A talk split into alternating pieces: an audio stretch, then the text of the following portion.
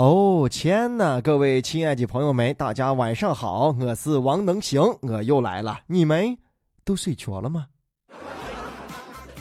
能讲啊，这最近的 OFO 小黄车部分城市办公室出现人去楼空的消息，是引起了很多人的关注。OFO 官方微博呢也是发布声明啊，说到报道不实。不过呢，多地用户也是表示了，原来几个小时就能到账的这押金，现在需要很多天。而就在前两天呢，OFO APP 发布通知说，九十九块钱的押金用户呢，将一键升级为 PP Money 的新用户啊，可以实现这永久免押金的骑行。这你的小黄车押金都退了吗？都说内行看门道，外行看热闹。哎呦，你还真以为我是个外行？我跟你说，我钱在里手，我用心太着哩。对于这个事，能行只能大大方方的说一句：都说啊，在一个地方不能栽倒两次，怎么的？你还想在一个地方插我两刀啊？哼，我都不想说啊。库奇伤害了我，还一笑而过，我难了几百元在里头呢。而且这个套路啊，跟库奇当年说的是一模一样啊！什么公司有改动啊，退押金时间延长了，然后又给大家承诺说一定会退了，到最后还不是嗯脚一旦跑了？嗯，这下小黄，我怕要黄了，赶紧退钱，要不然你心就凉了。还发布通知说这九十九元可以一键升级为永久免费骑的 VIP 用户。对了些，快对了些，你就直接给我说九十九块钱你包想要了啊！小黄你随便骑骑骑骑骑，至于你骑啊，以后有没有更新，有没有人维修啊，有没有更好的体验，那都是两说。反正反正，我我也跑了。有消息就说啊，小黄的亏损资金达到了六十多亿元。那你想，人家要真有想什么动作，怎么能够明明白白的告诉你客户呢？是哎，不行了，哎呦，实时撑不下去了，赶紧来退押金来，那也不是挂了吗？是吧？那不乱了套了吗？不光是单车共享单车这一线是这样啊，你想一想，身边还有还有这样商家的什么样的方法？最简单的，比如说那个两元剑啊，跳楼大甩卖啊，跳楼甩卖，吃血大甩卖啊，最后两千，最后一千，你看一年之后还在玩。我跟你说，这是最不诚信的商家啊，哄我买你的老人啥？怎么这个还很简单方法哈？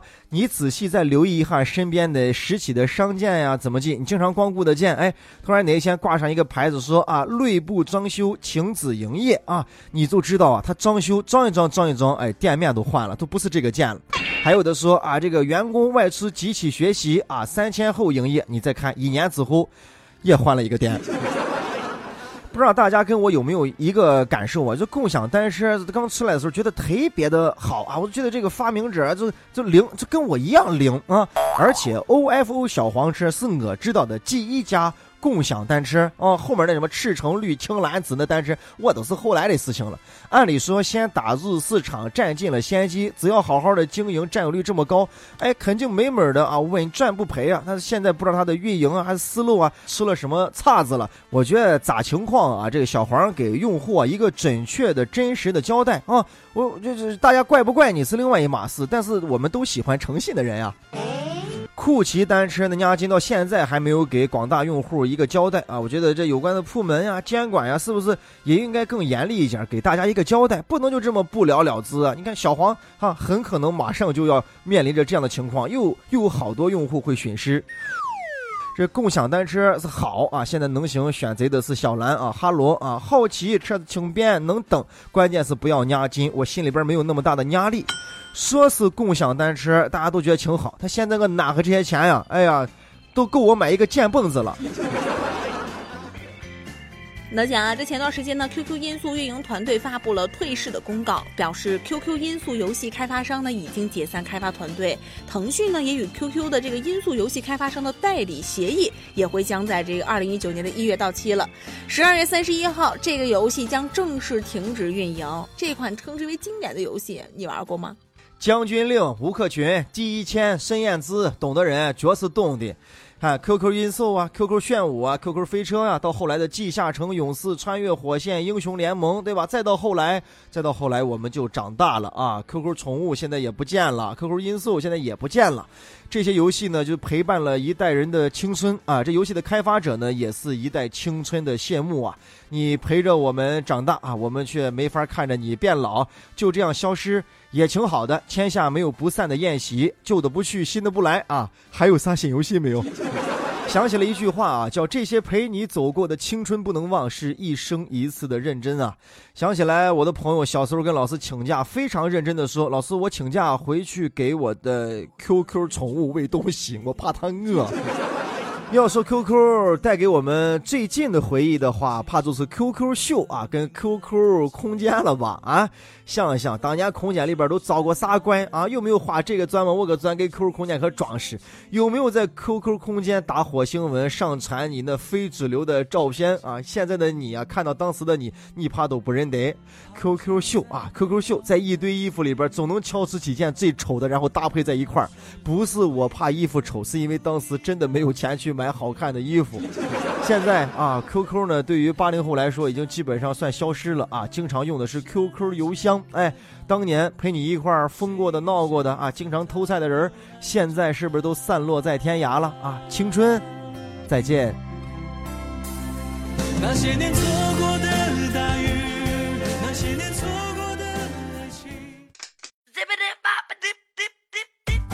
朋友圈大家都在用，我们知道朋友圈里边总会有意无意的看到这是朋友的不是朋友的在炫富啊，吃个苹果露出方向盘啊，吃一个大烧饼露出他的手表，醉翁之意不在酒啊，你说人怎么都这么虚荣啊？包括在外边是吧？好多人你看，只要碰到一个豪车，拿起手机对着自己就是一对自拍，好像搞的那车就跟他跟是他的一样。那天我出去在街边就看到一个小女孩，我天哪，有个悍马车非常少见，那么高那么大，就在那自拍，我就说。我说你倒拍什么拍呀？拍这车是你的吗？有意思吗？发到朋友圈。他说哦，不好意思，我就拍个照嘛。哎呀，好吧，不好意思，不好意思。我说你拍完了吗？拍完了，让我拍一下。那讲最近呢，西安市教育局、西安市卫生和计划生育委员会发布了关于综合防控儿童青少年近视十项措施的通知，其中呢，对于学生的这学业负担、考试管理、体育锻炼等等，都做出了明确的要求。这小学一二年级的这每学期考试不能超过一次。减负减负是越减越冲啊！直到有一年，我突然发现，那个小学生上学的时候拿的竟然是拉杆箱的书包，你可想而知，孩子的书包里边装了多少东西啊？难道是文具盒太大了吗？减负说了很多年了，从能行上学的时候啊就有这个词，但是这么多年过去了，你再看一看，虽然说在减负，一到礼拜天满大街都是家长陪娃上学的，该补课补课，该学习学习，培训机构是满满当当，这是不是说减负的最高级的一些效果？反正我是说减负了啊，那自你自己不想减，那这个跟我没有关系哦。说减负啊，有一部分负担全部都已经在家长的身上了。之前咱们说过好多条这样的新闻啊，啊，家长陪孩子要改作业、批作业啊，帮着孩子一起来完成作业。现在不光是学校、补习班啊，连家里边都成为了另外一所学校。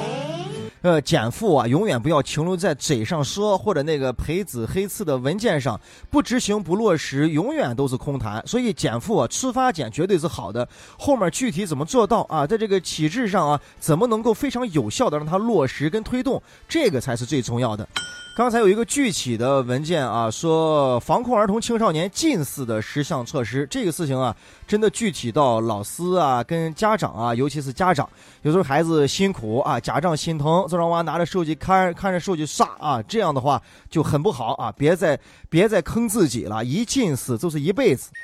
学生娃娃其实真辛苦的啊！现在虽然呃能行是上班了，但是你想到自己上学的时候也经历过这一茬子辛苦，而且现在上班长大成人之后也觉得生活没有那么容易。仔细想想啊，还就是从出生的时候到上幼儿园之前这一段是最幸福的时光。但是很不巧，这些记忆呢我们都记不住啊！但是我们也享受过最幸福的时光，只能这样认为了。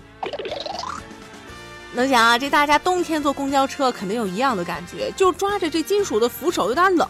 而最近呢，浙江杭州的一位女司机李泽红担心乘客这冷不握扶手会造成安全隐患，于是呢就给自己驾驶的这公交车上穿上了自己亲手编织的毛线扶手套。这个小动作呀，是受到了很多乘客的称赞。而在这李泽宏的带动之下，车队呢准备给当地所有的十三路公交车上都安装这种扶手套。有的乘客呢是不愿意去拉这个拉手的，他是用背是靠在那边。